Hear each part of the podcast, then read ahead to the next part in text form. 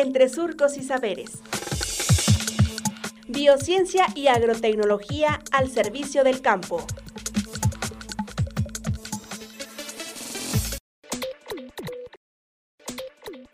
¿Cómo infecta un virus a una planta?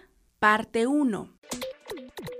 Doctora Ana Margarita Rodríguez Hernández, Departamento de Biociencias y Agrotecnología del SICA.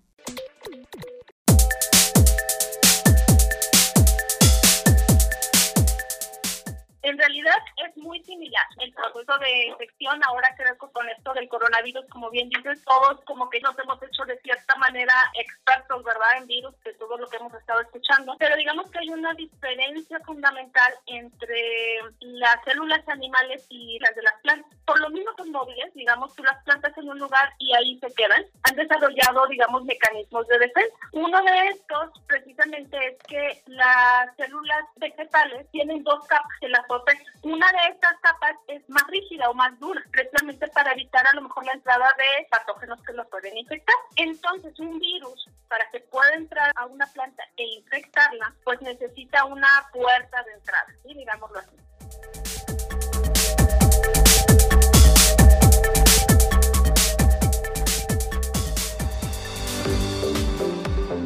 Radio Universidad Agraria y el SICA presentaron entre surcos y saberes.